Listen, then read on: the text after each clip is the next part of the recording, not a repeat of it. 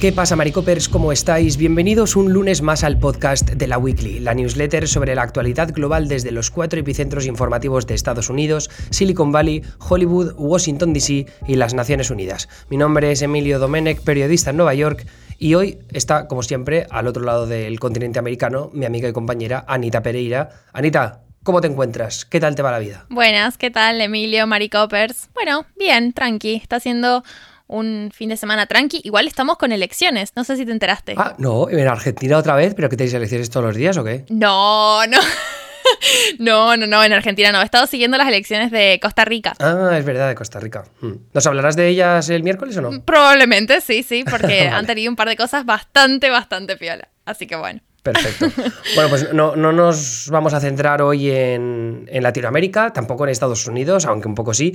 Nos vamos a ir hasta Siria e Irak porque eh, a raíz de la noticia el jueves pasado que el presidente Joe Biden anunció la muerte del líder del Estado Islámico Abu Ibrahim al-Hashimi al-Qurashi, buen nombre, muy fácil para todos los implicados, em, pues murió en una redada llevada a cabo por fuerzas especiales estadounidenses. Según eh, las fuentes de la Casa Blanca, decían que, bueno, que este al-Qurashi se inmoló después de que rodearan su casa en el noroeste de Siria. Noroeste de Siria, una región, por cierto, bastante interesante, porque no es una región donde esté el Estado Islámico. De hecho, lo que estaba haciendo ahí al-Qurashi era esconderse, que es un sitio bastante fácil de esconderse porque no está controlado ni por los kurdos ni por los sirios de Al-Assad, ¿no?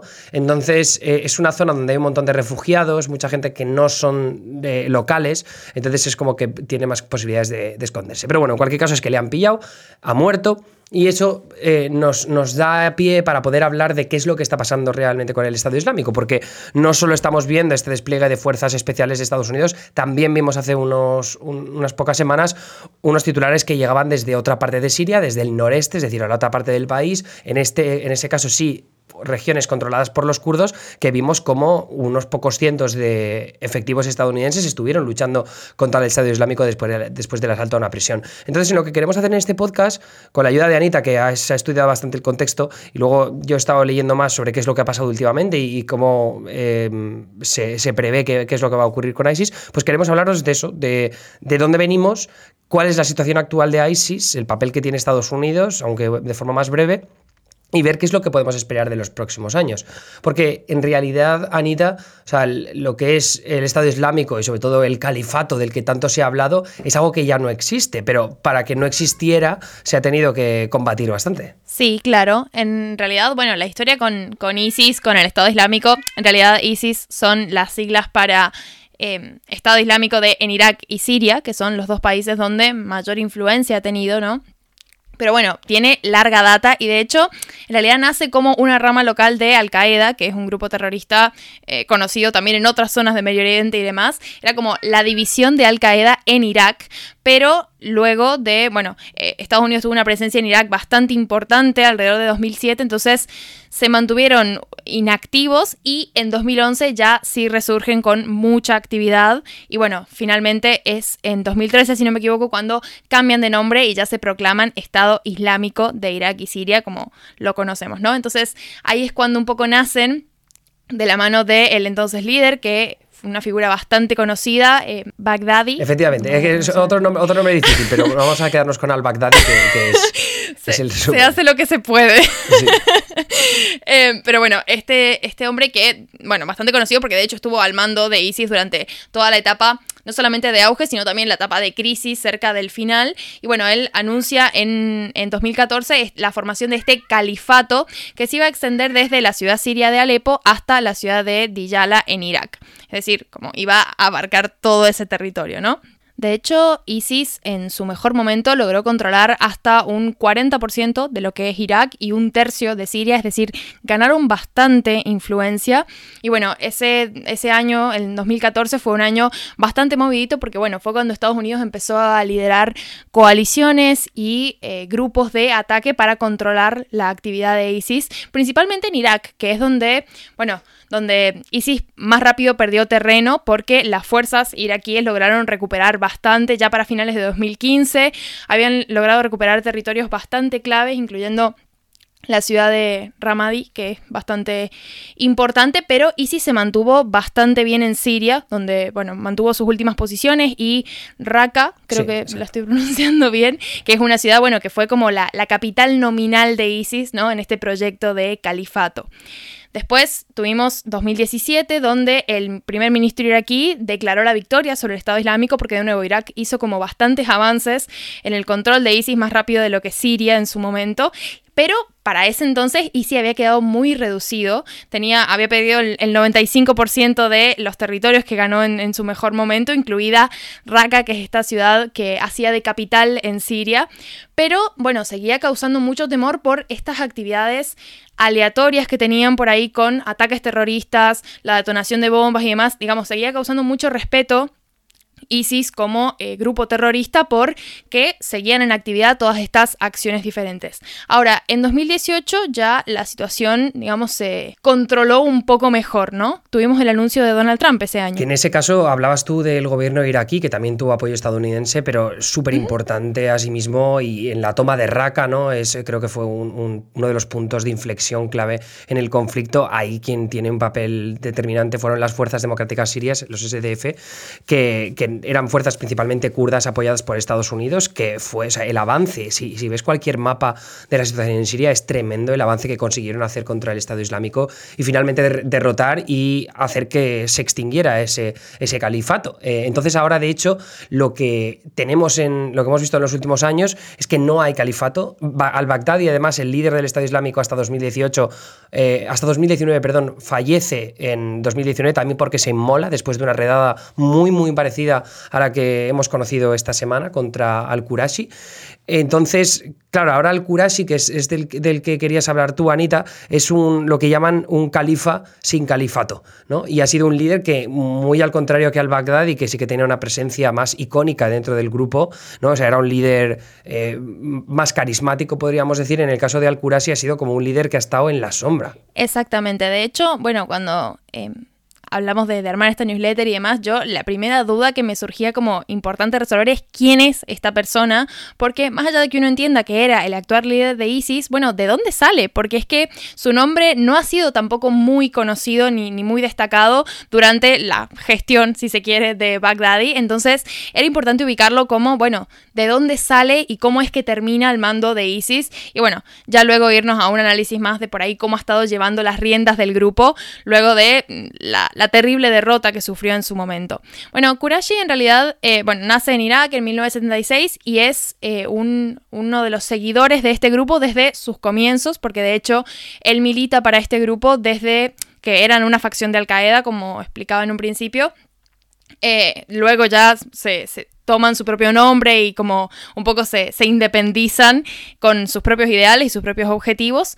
Em, y bueno, él empieza como a un poco lidiar con la idea de, ser el ayudante de Baghdadi, pero en realidad tengo entendido que justamente como es un, como ha sido una persona muy cercana al líder, en realidad un poco que durante la mayor parte de su de su trayectoria dentro del grupo ha estado en lugares de toma de decisiones y demás. Es decir, no es un cualquiera, sino que es una persona que ha sido muy cercana a Baghdadi, que era un líder bastante, como, como decías vos, muy carismático y que verdaderamente la, gente seguidora de, ISIS lo tenía, o sea, lo, seguía a todas partes, justamente era un, líder que movía masas, ¿no? Y movía eh, muchas voluntades. Entonces, eh, un poco al ser seguidor fiel de él y estar desde un principio, como un poco luego de, la muerte de Baghdadi, que fue muy trágica eh, y, que implicó una derrota muy grande para, para, el, para ISIS, más allá de la derrota a nivel militar y de territorios.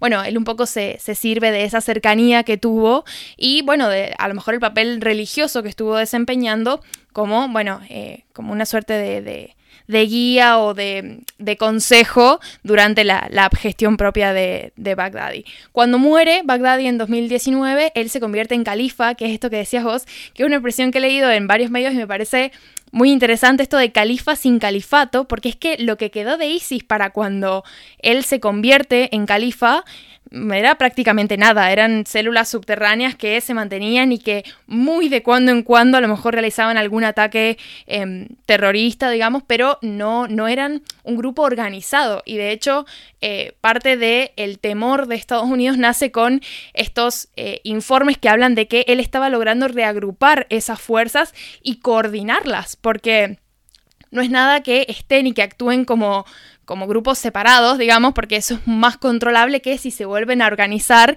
y vuelven a tener una actividad coordinada, ¿no? Pero lo que dicen eh, combatientes del Estado Islámico que fueron capturados es que era, como decías vos, un líder que se mantenía muy en las sombras porque más allá de un par de videos o algo así, por cuestiones de seguridad en realidad no se ha mostrado mucho públicamente, entonces no ha tenido este liderazgo que tenía Baghdadi de como conducir las multitudes, ¿no? Para, para empezar, no tenía muchas multitudes porque, de nuevo, él como asume como califa en un momento en el que ISIS estaba muy, muy mal en cuanto a números, en cuanto a control de territorio, en cuanto a voluntades también, porque habían muchísimos eh, combatientes que habían sido capturados. Entonces no lo asume en su mejor momento, pero además su liderazgo ha sido muy así, muy, muy fantasmal y muy como que se sabía que ISIS todavía tenía una figura que lo lideraba y por eso el, el grupo no está muerto como, como en sí, pero por ahí, bueno, lo, que yo leí en varias notas es que quizás el tiempo que le hubiera tomado reconstruir todo no, no hubiera sido eh, suficiente. Y bueno, un poco que, se comprueba con esta última noticia que nos ha dado el, pie a la newsletter, ¿no? Y, además eh, estamos pensando, claro, eh, ha, perdido bastante influencia y poder el Estado Islámico, ¿no? Y cuando entra Kurashi, pues es un poco lo que estás contando tú, ¿no? Que tiene que coordinar a una fuerza bastante reducida en comparación al apogeo del Estado Islámico, cuando tenía decenas de miles de combatientes, que creo que incluso llegaron a los cientos de miles, gente que venía desde el extranjero a reclutar para ISIS y para ser parte de ese sueño del califato, esa utopía que tenían en mente, pero eh, tampoco hay que desdeñar las fuerzas que todavía forman parte del Estado Islámico en Irak y en Siria, luego aparte también en, lugares como Afganistán y en África, donde eh, tanto Al-Qaeda como ISIS tienen sus diferentes, eh, sus diferentes divisiones. De hecho, creo que fue en Nigeria que vimos hace poco, no sé si lo contamos aquí en la newsletter, que había precisamente un enfrentamiento entre facciones de Al-Qaeda con Boko Haram y luego con el Estado Islámico, que terminaron cargándose al líder de Boko Haram. de hecho, esto no estaba confirmado, pero parecía que sí, eso era lo que apuntaban eh, diversas fuentes locales. Pero bueno, en el caso del Estado Islámico, ahora mismo tienen como unos 10.000 combatientes, estiman los estadounidenses, y luego aparte gestionan unos fondos que están entre los 25 y los 50 millones de dólares, que es mucho menos dinero de los cientos de millones de dólares que tuvieron en su momento eh, dentro del Estado Islámico, porque claro, cuando establecieron su, califato tenían un sistema de pago de impuestos y demás, y luego aparte los pozos petrolíferos que, que controlaban, luego también eh, creo recordar haber leído también que tenían plantaciones eh, importantes mm, que, les hacía ganar bastante dinero. Entonces eso han perdido, al perder territorio también pierden esa influencia y esa, esa vía de financiación, pero eso no significa que no tengan dinero ni fuerzas suficientes como para llevar a cabo eh, el tipo de operaciones que cabe esperar de una fuerza insurgente o de células subterráneas, ¿no? células terroristas como las que mencionabas tú. Entonces ahora lo que pasa es que pese a las pérdidas tanto militares como financieras como territoriales, territoriales de ISIS, la persistencia del grupo terrorista sigue siendo una realidad, ¿no? Y, en, los últimos meses lo hemos visto. En enero lo vimos cuando mataron a 11 soldados iraquíes mientras dormían en sus tiendas, eh, que fue un ataque muy, eh, muy bien organizado. Y luego también hace un par de semanas cuando asaltaron una prisión en el noreste de Siria. Una prisión controlada por fuerzas kurdas, apoyados por Estados Unidos, en, en la que había cientos de combatientes del Estado Islámico. Que esto es parte de una estrategia que ya persiguió en su momento al-Baghdadi, que para sumar nuevos combatientes a sus filas, pues lo que hacían eran asaltar eh, prisiones. Y lo que ha pasado con ese ataque más sofisticado a la prisión de, de Hasaka es que, eh, primero, hay como cientos de, combatientes y prisioneros de ISIS que están desaparecidos, unaccounted for, no, no, se sabe dónde están. De hecho, siguen haciendo redadas cerca de Hasaka para, para ver si se están escondiendo por, alguna, por algunas instalaciones o complejos. Y, aparte es que murieron más de 500 personas en estos enfrentamientos que se, eh, se extendieron a lo largo de, de más de una semana. eso es verdad que la mayoría de los fallecidos, más de 400 de ellos, me parece que son combatientes o prisioneros del Estado Islámico, también jóvenes y menores que estaban en la prisión detenidos y que siguen ahí algunos. Y, pero luego también había fuerzas kurdas, eh, más de 120 me parece que son los fallecidos en, los enfrentamientos con, el, con ISIS, que no son pocas. Y yo creo que esto lo que hace es acrecentar un poco más la sensación de, de seguridad, de inseguridad que existe en parte del este de Siria conforme el Estado Islámico pues sigue llevando hasta eh, a, cabo esta serie de ataques que como digo son más sofisticados que antaño al menos que en los últimos dos o tres años y, ahí está la preocupación. Es verdad que en, Irak han caído el número ha caído el número de ataques eh, hay un análisis del que nos hacemos eco eh, por parte de dos expertos Michael Knight y Alex Almeida nos hacemos eco en la newsletter que han visto cómo se ha reducido el número de ataques por parte del Estado Islámico en Irak pero sin embargo en Siria pese a que los datos no son tan buenos la riqueza de datos no es la misma sí que parece que hay un crecimiento de los ataques. Entonces, esto puede significar que en Irak, por ejemplo, puede significar varias cosas. Puede ser que simplemente están ocultándose, están intentando pasar por lo bajini para preparar una, ataques más, más eh, jodidos en el futuro, o simplemente que de verdad están perdiendo relevancia en Irak. Pero la preocupación, como digo, es más creciente en Siria, donde es un país que tiene una crisis eh, política más jodida, ¿no? O sea, aparte también eh, tiene una crisis económica muy dura, están en un proceso de recuperación después de la guerra de, Siria que, que, lleva extendiéndose desde 2014. Entonces ahora estamos en una situación en la que no se sabe muy bien qué se puede esperar del Estado Islámico, pero lo que es cierto es que por mucho que corten una cabeza, como es la de Al-Qurasi, va a salir otra. Eh, lo decían en el New York Times al estilo Hydra y, o Hydra. Y entonces yo, creo que lo, que cabe esperar de los próximos meses es ver cuál es el papel de Estados Unidos, si siguen presentes en la zona. Recordemos que más o menos hay un millar de, efectivos estadounidenses en Siria para ayudar principalmente a los kurdos a luchar contra el Estado Islámico. Pero como digo, falta ver si la presencia va a tener que aumentar y, eh, Biden va a seguir teniendo que poner recursos en Oriente Medio y también en Rusia y en Ucrania, como estuvimos comentando hace poco, que en vez de en China, que es donde él siempre ha querido centrarse desde que empezó su presidencia. Sí, tal cual. Creo que no hay que perder de vista el contexto en el que se inscriben estos distintos grupos terroristas, ¿no? Que es un poco servirse de la inestabilidad política de países como Siria y usar, bueno, este rechazo que tienen muchos de, de, los sirios para con las influencias exteriores y las influencias, por ejemplo, de Estados Unidos en ese territorio para justamente ganar apoyos y ganar aliados, no necesariamente, digamos, combatientes, porque bueno, ya eso es como, como hay que cruzar una línea, ¿no? Para decidir servir a la causa de ISIS, pero sí como para conseguir aliados que los mantengan, por ejemplo, ejemplo, escondidos o demás, y que mantengan vivo el, espíritu del grupo. Creo que, eso es algo o sea, muy importante porque Estados Unidos ha tenido muchísima injerencia en estos países y la verdad es que la injerencia de Estados Unidos muchas veces deja catastróficas consecuencias a nivel humanitario. Entonces, em, la forma en la que se percibe a Estados Unidos desde estos países muchas veces también afecta el nivel de apoyos que pueden llegar a recibir estos grupos extremistas con la, el discurso de, bueno, estamos en contra de Estados Unidos, ¿no? Y no perdamos el ojo tampoco de África, que, yo creo que ha perdido bastante relevancia mediática pese a, lo importante que está siendo eh, la lucha contra insurgentes y yihadistas. Eh, no necesariamente todos del Estado Islámico, como decía antes, también hay una presencia bastante importante de Al-Qaeda y de facciones que, pueden declararse cercanas a estos grupos, pero no son necesariamente parte de ellos. Y, estamos viendo cómo también está afectando a la estabilidad de esos países. Hemos visto ya varios golpes de Estado en el último año, algunos de ellos, como el de, creo que Burkina Faso, que fue hace un par de semanas, que tenía que ver bastante con esa, esa guerra que, están teniendo, que está teniendo lugar contra yihadistas y que está creando, está mermando las capacidades militares de países como Burkina Faso. Entonces, eh, como digo, creo que es uno de los titulares más importantes a seguir en los próximos meses, porque la relevancia que puede ganar ahí el Estado Islámico eh, se puede traducir también en más inestabilidad, que es precisamente la clase de contexto en la que proliferan grupos como, como el Estado Islámico o como Al-Qaeda. Así que, bueno, ese es el resumen de lo que os queríamos contar hoy. Anita, no creo que no nos dejamos nada, pero de todas maneras te escuchamos a ti ya en la newsletter premium hablando de elecciones el miércoles y no sé si ya tienes pensado de qué vas a hablar mañana martes. No, la verdad que no, así que será sorpresa para los suscriptores. Perfecto. Pues ya sabéis que en www.laweekly.com podéis suscribiros eh, para ser eh, suscriptores de pago y colaborar en este proyecto. Recibiréis cuatro newsletters extra a la semana que salen martes, miércoles, jueves y viernes. La mayoría de ellas son columnas eh, que luego complementamos con otros dos titulares. Así que nada, es como digo, www.lawiki.com. ¿Puedo decirlo para sudamericanos? Claro. www.laweekly.com.